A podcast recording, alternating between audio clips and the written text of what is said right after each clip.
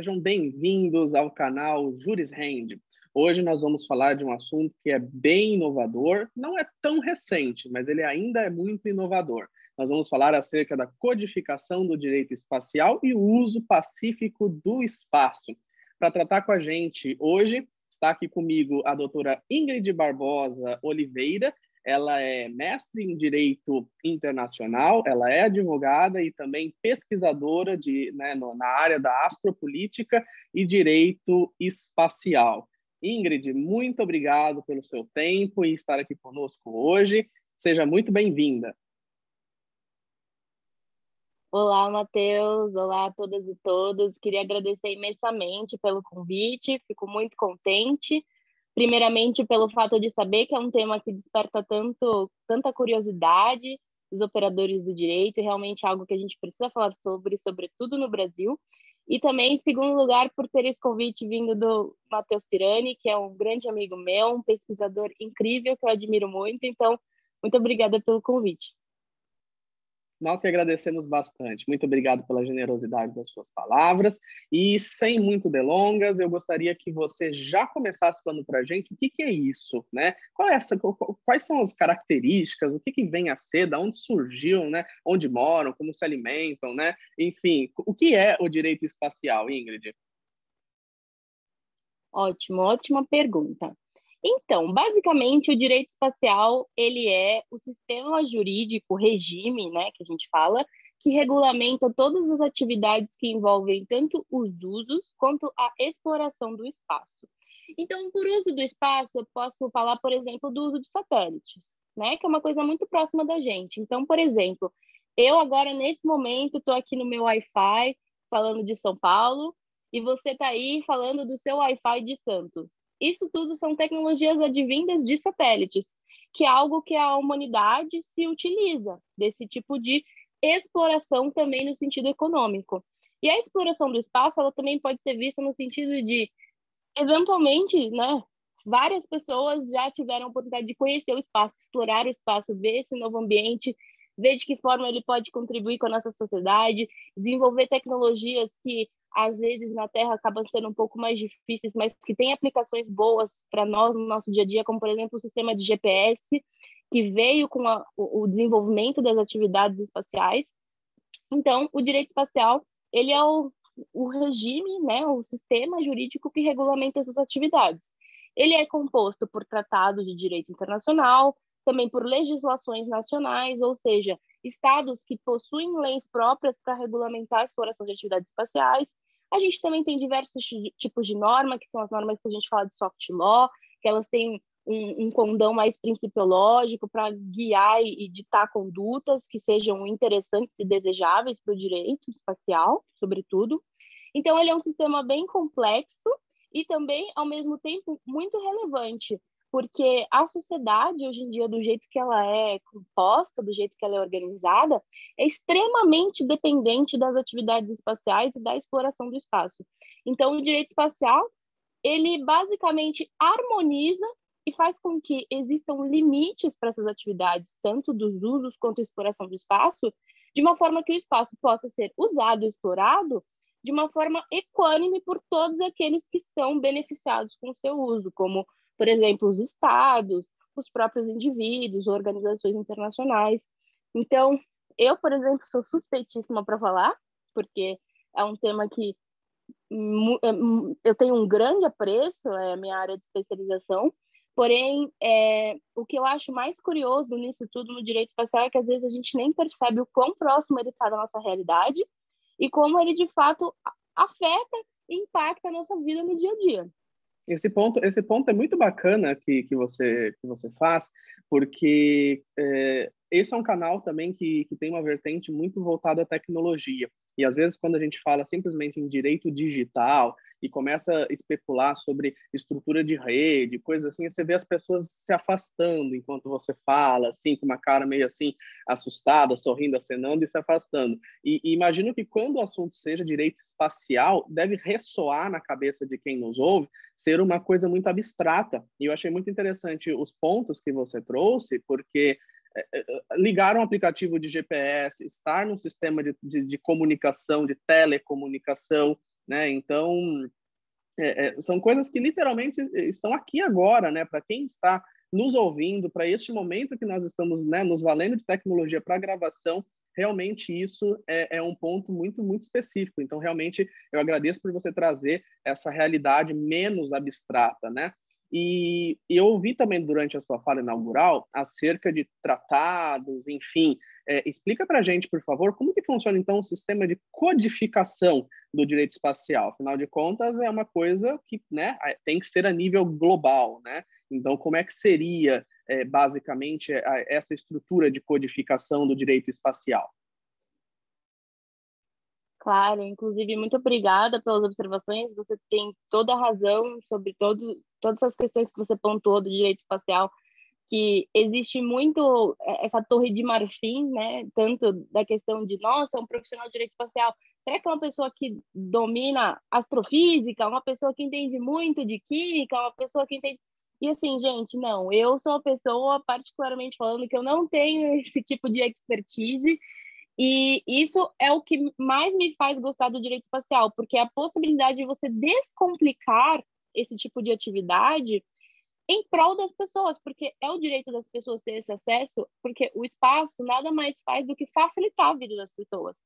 E isso é, é uma questão que já me faz logo para esse gancho que você falou da codificação do direito espacial. Porque que aconteceu? Se eu fosse falar toda a história, eu poderia ficar aqui um tempão falando, mas é, só para assim, sintetizar um pouco, é, a exploração espacial ela é, começou durante o período da Guerra Fria, né? Logo após o final da Segunda Guerra Mundial, é, a gente sabe que tinham muitos estudos que ocorriam, principalmente por parte do Partido Nazista, acerca do desenvolvimento de tecnologias que foram é, aproveitadas para o desenvolvimento do direito espacial. Inclusive, muitas, é, alguns profissionais que participavam desses estudos nazistas, eles foram para os Estados Unidos e continuaram realizando esse tipo de estudo, como é o caso de Werner von Braun, que desenvolveu o V2, que é o míssil balístico intercontinental, que é o que possibilitou essa aceleração de fazer com que um objeto saísse da nossa atmosfera e chegasse até o espaço, e que foi essa tecnologia utilizada para foguetes, né? E na Guerra Fria, o que, que acontecia? A gente tinha todo esse conflito marcado por capitalismo versus socialismo, né? Os então soviéticos e os norte-americanos. E existia muito essa questão de mostrar potência, mostrar poder e se tornar uma hegemonia. E muito se debatia a questão de ser uma potência espacial, no sentido de eu tenho tanta expertise e tecnologia e o meu, né, o meu sistema, seja ele o capitalismo, o capitalismo ou o socialismo, funciona tanto que eu consigo investir na ciência ao ponto de trazer benefícios para a sociedade. Então, os norte-americanos e os então soviéticos entraram nessa que a gente chama de corrida armamentista espacial, em que eles tentaram desenvolver diversas tecnologias para quê? Para que o ser humano chegasse até o espaço, né? Que tem até aquele aquela fala super famosa do, do, do, então presidente dos Estados Unidos, Kennedy, que ele fala assim: Nós queremos ir para a Lua não é porque é fácil. Aí ele fala: Because it's hard, mas porque é difícil. É, é, representava é, uma questão assim de prestígio mesmo, você chegar até o espaço. E finalmente, né, quando a gente sabe que foi em 57 que Sputnik 1 chegou finalmente, foi o primeiro satélite que orbitou em volta da Terra, a gente inicia o que a gente fala de primeira era espacial. E isso foi se desenvolvendo ao longo dos tempos, porém, é, o que, que é uma questão que pega muito? O espaço, ele é literalmente o espaço que está acima das nossas cabeças, certo? De nós que estamos na Terra. Então, se a gente for pensar bem, tudo que acontecer no espaço automaticamente vai ter conse consequências para quem? Para quem está embaixo, para nós. Então, por isso é importante a gente regulamentar essas atividades, ou seja, a gente colocar limites e garantir que a exploração do espaço ela vai ser boa, vai ser em prol da humanidade, vai trazer benfeitorias para a humanidade, mas que ela também não vá causar prejuízos, porque afinal de contas qualquer coisa que acontecer lá pode afetar a gente. E nesse período da Guerra Fria, a gente sabe que a gente estava na iminência de uma guerra nuclear, né? Ela era uma guerra um tanto quanto silenciosa, mas uma guerra bastante perigosa, né? as consequências poderiam ser catastróficas. E levando em consideração que se pensava em sim lançar mísseis com carga nuclear para cima da atmosfera, isso poderia cair na gente e afetar a gente. Então, com isso, surgiu um anseio, um receio, um medo mesmo dos estados, no sentido de: olha, a gente está conseguindo chegar até o espaço, porém, tem um limite. Passando desse limite, pode ser caos. Então, precisamos codificar o direito espacial, ou seja, precisamos criar normas, né? Vamos nos reunir, vamos entrar em um consenso e criar um sistema que possa garantir que eu continue explorando e usando o espaço no meu benefício, sem que isso se torne um prejuízo para outrem. Outrem, levando em consideração tanto as pessoas que estavam na Terra, quanto né, para os outros estados que poderiam vir a sofrer com isso. Então, com isso surgiu, é, em 1967, a gente teve o primeiro Tratado de Direito Espacial, que é o Tratado do Espaço, que a gente chama de Tratado Guarda-Chuva, que ele acaba regulamentando é, assim, ele foi o grande inovador, então ele acaba englobando todo o, o regime espacial e ele traz em si normas que ditam princípios que regem todas as atividades inerentes à exploração e uso do, do, do espaço. E o legal do, do Tratado do Espaço é que ele teve em si esculpida a questão de o espaço deve ser usado, né, e explorado em prol da humanidade levando em consideração as atuais e futuras gerações. Ou seja, eu posso explorar o espaço, mas tenho que levar em consideração que qualquer coisa que eu fizer não deve causar prejuízo para a humanidade que está sendo beneficiada e nem tampouco para as, as futuras gerações, porque, assim, a gente está falando da década de 50, 60. A gente nem sabia o que, que a exploração do espaço podia causar e de que forma ela ia ser, não dava para pre prever, né? Então, era importante deixar certo que houvesse esses limites e esse tipo de preocupação para que a atividade espacial ela evoluísse, mas ela evoluísse com uma cautela de forma a respeitar a humanidade. Não, excelente. Nossa, muito, muito, muito esclarecedor e é, assim, são pontos super intrigantes, né? Porque você você pontua um cenário que, que a palavra certa seria caos, literalmente, né? Se a gente não definir regras para essa soberania é, vertical, por assim dizer, né? Existe a possibilidade de, de extinção, inclusive, né? Se, se ogivas e armamento nuclear e coisas assim é, é, acontecerem, né? Seria bem catastrófico. E aí eu fiquei intrigado com um ponto que, que você, você coloca né? Tem todo esse esse tratado, enfim, essa essa codificação, tratado da Lua, enfim, do espaço, como você muito bem pontuou, e também falando de Guerra Fria e a corrida armamentista espacial, e aí os últimos 70 anos de progresso, a gente visualiza, por exemplo, um cenário em que o mundo evoluiu bastante no quesito tecnologia, né? E o setor armamentista não ficou de fora, né? Está muito avançado, inclusive. E, na sua opinião, como especialista dessa área, como pesquisadora dessa área, uh, uh, a doutora entende que ainda hoje a gente pode dizer que estamos envoltos de um uso pacífico do espaço? Ainda é um uso pacífico do espaço? Ótima pergunta, cirúrgico como sempre. É, uma coisa que eu gosto de pensar é o seguinte: é, primeiro lugar, a gente pensar que assim, que é, um, é até um trecho que eu usei na minha dissertação de mestrado, que é as portas do espaço foram abertas pela guerra, no sentido de que é, armamentos bélicos foram empregados como um instrumento que proporcionou que o ser humano chegasse até o espaço. Então, a militarização, essa questão, ela está presente na gênese do direito espacial. Ela faz parte do sistema, certo? É, é uma questão muito importante e é uma característica que nunca pode ser deixada de lado, né? Inclusive, esse termo que você bem colocou de uso pacífico do espaço é sim um princípio assim basilar que regulamenta todo o, o, o sistema espacial. Inclusive, a gente tem o COPUS, que é o Comitê da ONU para exploração e uso pacífico do espaço, certo? Que ele tem essa função de ser também guardião desse regime e, ao mesmo tempo, garantir que esse princípio esteja, esteja sendo primado enquanto o desenvolvimento do direito espacial ele continua em desenvolvimento, é, inclusive o próprio Tratado do Espaço, no artigo 4 ele fala dessa parcial desmilitarização do espaço. O que isso significa? A gente não está eliminando a utilização do espaço com uma carga de defesa, certo? Se a gente for pensar bem, por exemplo, o GPS. O GPS é uma tecnologia que surgiu é, basicamente assim na década de 90 e ela tinha como finalidade garantir que eu conseguisse identificar as minhas tropas ou eventuais inimigos com uma certa precisão de localização. Então ele foi utilizado o quê?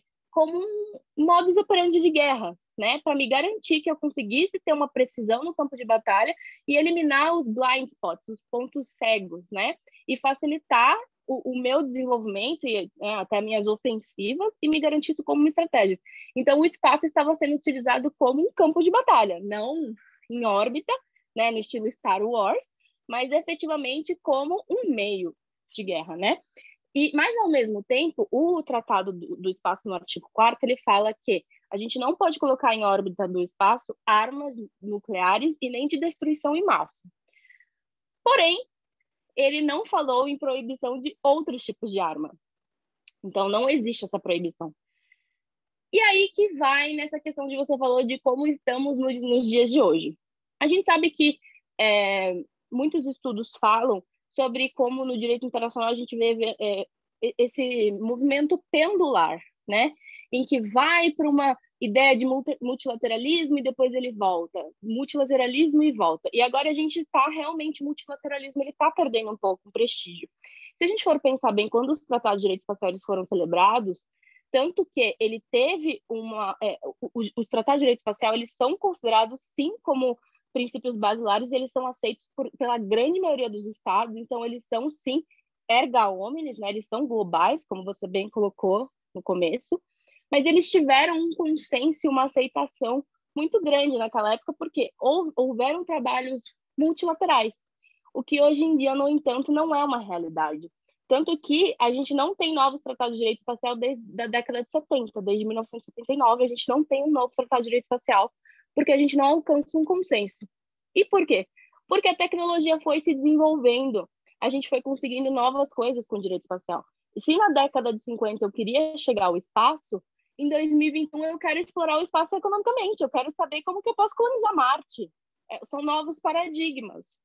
E com essas novas preocupações, deixa-se de pouco de lado um pouco essa questão do anseio e se torna uma ansiedade, uma ânsia, uma vontade de chegar até isso. E a gente sabe que quando a gente está falando de ânsia, de vontade, de ímpeto, há o conflito.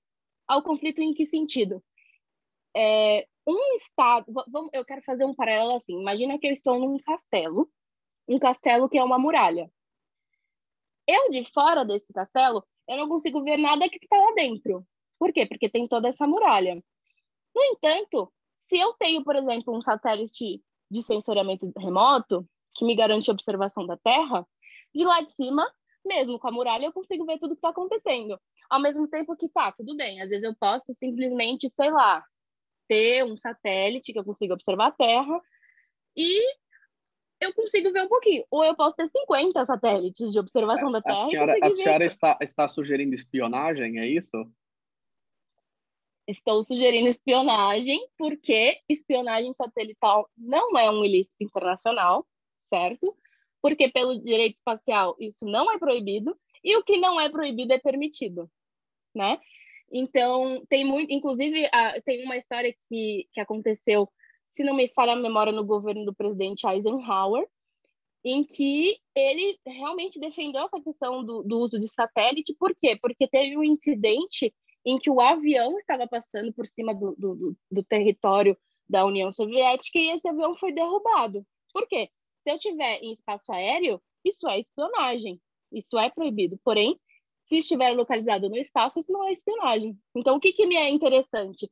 Eu garantir que os meus pilotos estão são, são e salvos e vão poder me garantir ver o que está acontecendo e, né, sei lá, vigiar, ou desenvolver um satélite que vai ter super segurança, não é proibido e eu consigo obter o quanto de informação eu quiser. Então, se a gente for pensar, espaço é poder. Espaço é defesa, espaço é estratégica. É, estratégia. Quanto mais eu tiver acesso ao espaço, visão do espaço e comando do espaço, mais poder eu tenho. Se mais poder eu tenho, mais imposição de vontade sobre os outros estados eu consigo ter. Eu consigo ser uma potência, uma hegemonia. Então, hoje em dia, que a gente sabe que o espaço já está cheio de satélites, com muita observação da Terra, inclusive com usos duais, tanto civis quanto militares, é, essa questão dos usos pacíficos do espaço geraram um novo paradigma.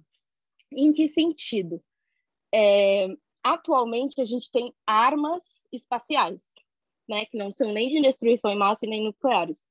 São armas que, o que, que basicamente são? Satélites criados para ser armas. E de que forma? A gente tem armas cinéticas, por exemplo, eu lanço um satélite para que ele se choque com outro satélite, com o próprio corpo, e com isso ele vai destruir um outro satélite. Mas isso pode gerar responsabilidade, milhões de dólares envolvidos a título de indenização, ou o que a gente tem que são os novos satélites que eles usam é, são cyber weapons, são armas cibernéticas. E eles têm tecnologias, por exemplo, eles fazem interferência de sinal e com isso um satélite fica totalmente apagado, ou eles podem implementar informações falsas em outros satélites. Então, há esse tipo de desenvolvimento uhum. de instrumentos assim, é, é, é, é, é bastante chocante. Isso está acontecendo, isso está acontecendo agora. Fala-se numa segunda, né, uma nova corrida armamentista espacial, em que se busca novamente ser uma potência espacial e ser uma hegemonia espacial, e que para isso os estados estão né, se munindo de armas satelitais e é, cyber weapons né, em órbita espacial, tanto para proteção dos seus próprios ativos espaciais, porque são muito caros e ao mesmo tempo eles têm uma função extremamente estratégica e né, de, de defesa. Por outro lado, também é uma forma de, olha, se você me atacar, eu posso te defender, ou simplesmente eu posso atacar e garantir que quem está vendo dentro do castelo sou eu. Não, então, então praticamente a, a, esse termo que, que, que, você colocou de Star Wars não é nem um pouco lúdico, ele é 100% concreto e está acontecendo talvez aqui agora, né? Então, realmente são, são pontos bem nevrálgicos de se pensar. É, então, assim, até para a gente poder é, já caminhar para o nosso encerramento, senão a gente podia, né, um assunto gigantesco, dá vontade de, a gente ficou ouvindo você falar, dá uma vontade de, de puxar uma pipoca, ficar aqui ouvindo, assim, horas e horas e horas, porque realmente agrega bastante.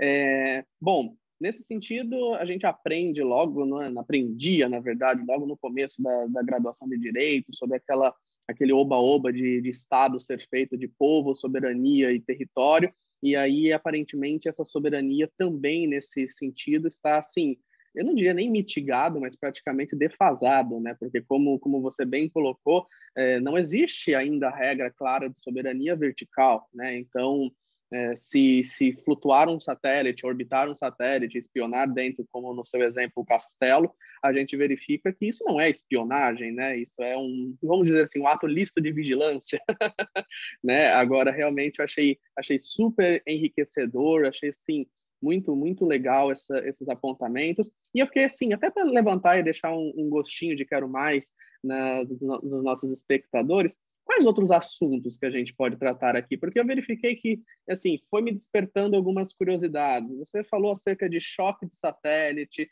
falou acerca de, de usar do espaço para economia. Isso vai me sugerir, por exemplo, é, impacto a, a milhões de milhares de quilômetros por hora, gera lixo. O que acontece com esse lixo? A gente vê na internet troço caindo do espaço o tempo inteiro, e no Brasil a gente gosta de abraçar um lixo espacial e tirar uma selfie. Esse tipo de situação.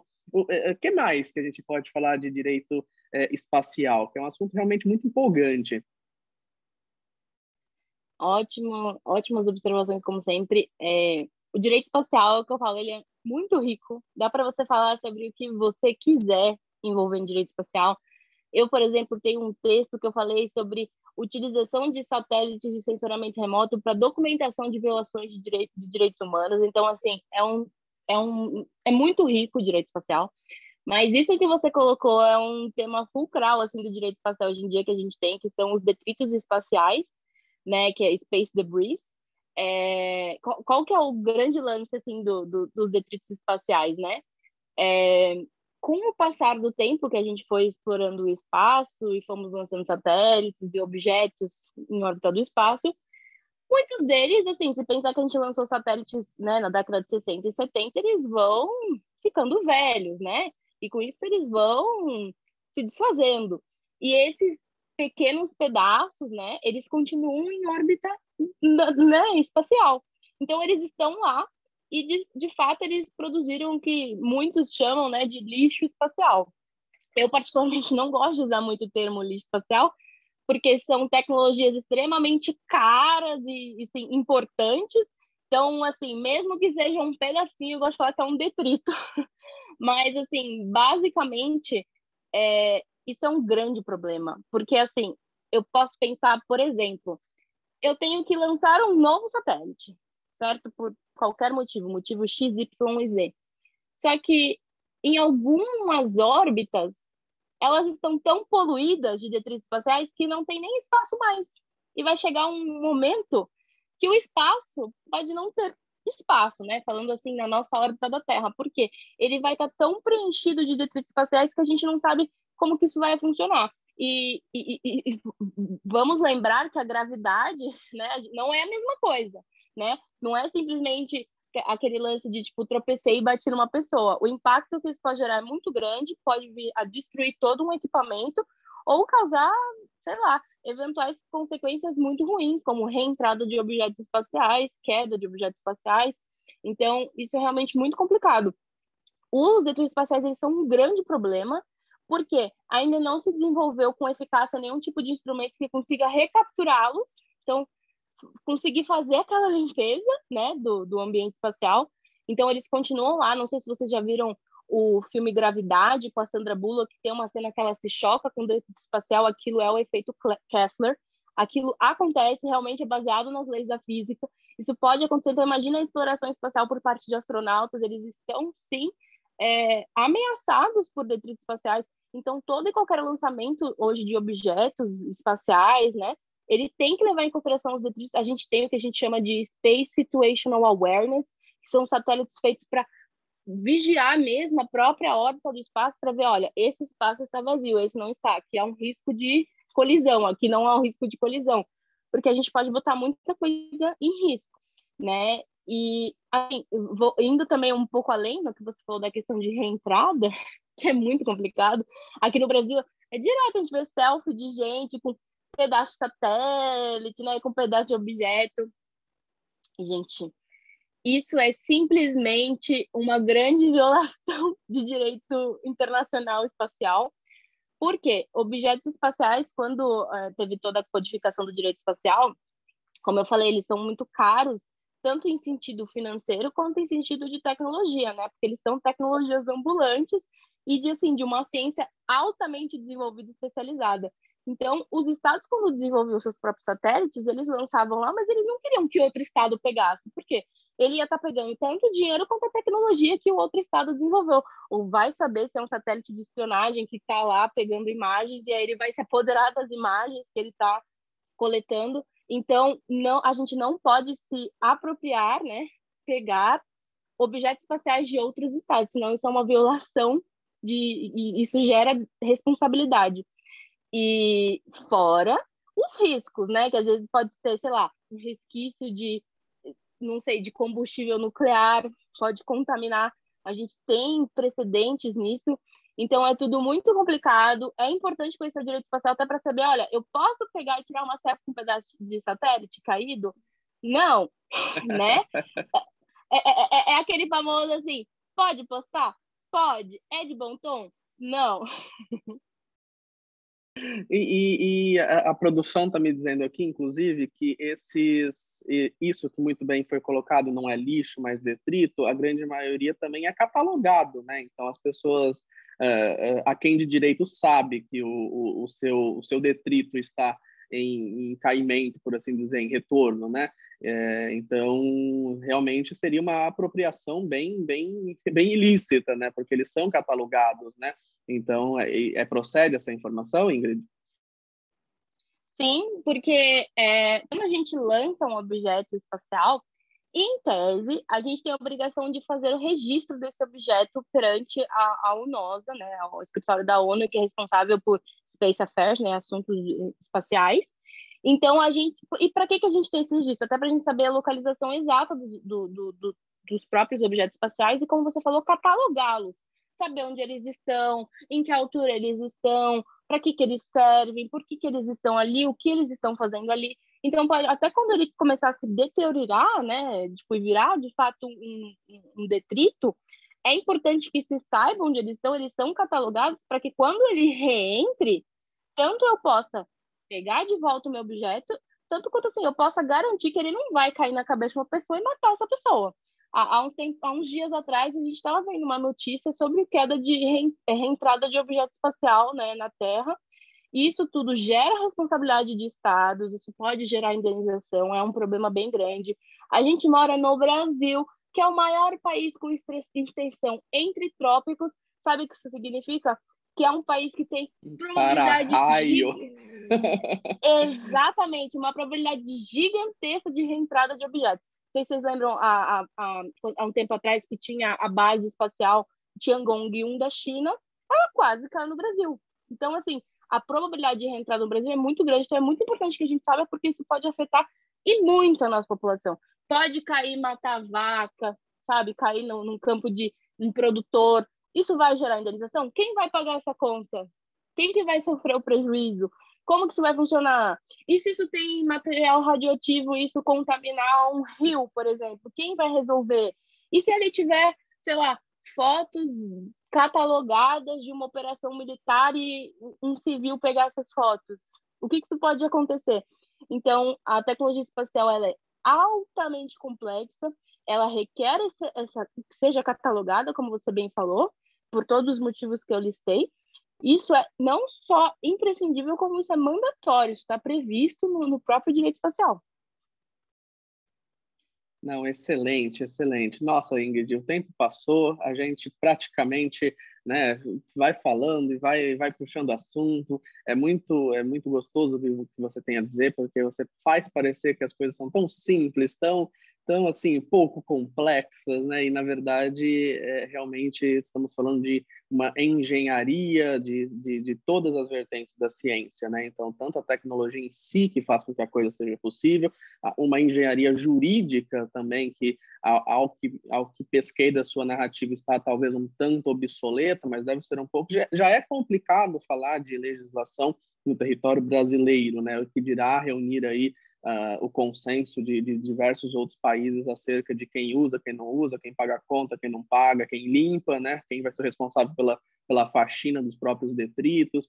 Enfim, então eu realmente é, verifico aqui na sua fala que é uma extensão muito grande de assuntos e, e, com isso, eu gostaria de agradecer imensamente a sua participação aqui conosco. Sinta-se desde já convidadíssima para continuar com as réplicas, as tréplicas, e, e, e posso inventar vários outros aqui para que a gente possa continuar falando desse assunto, que é um assunto que é muito rico, e principalmente porque você faz é, é trazer, puxar, resgatar uma tomada de consciência de que isso não é abstrato né? Isso é uma realidade, não é, não é nem mais uma realidade iminente, porque ela já está acontecendo, então ela já é um fato, né?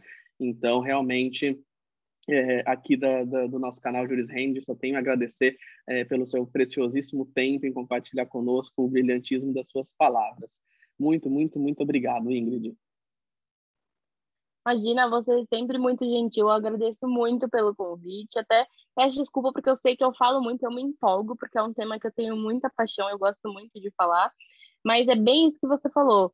A gente precisa falar sobre isso, a gente precisa pesquisar, a gente precisa desenvolver direito espacial. O Brasil é um país que ele tem uma agência espacial, que ela tem 50 anos, é um país que tem um, uma, um, centro de lançamento de satélites, é um país que tem uma localização estratégica, ele pode sim desenvolver atividades de exploração do espaço. Então a gente precisa de profissionais, a gente precisa de profissionais brasileiros para de, defender os interesses do Brasil, desenvolver a legislação a, a, nível nacional e, por que não, internacional, botar os interesses do Brasil em pauta. É, isso que você falou da questão da flexibilização da soberania é uma realidade, a gente tem mecanismos de governança para debater todas as questões inerentes ao direito espacial, inclusive participar de tomadas de decisão, mesmo que sejam diretamente por meio da pesquisa. Então a gente precisa falar sobre isso, a gente precisa pesquisar, a gente precisa aprender e assim tirar da cabeça esse lance de que para aprender direito espacial eu preciso entender de física, preciso entender de matemática, eu preciso saber qual que é a sequência dos planetas, quais são as estrelas, isso não precisa.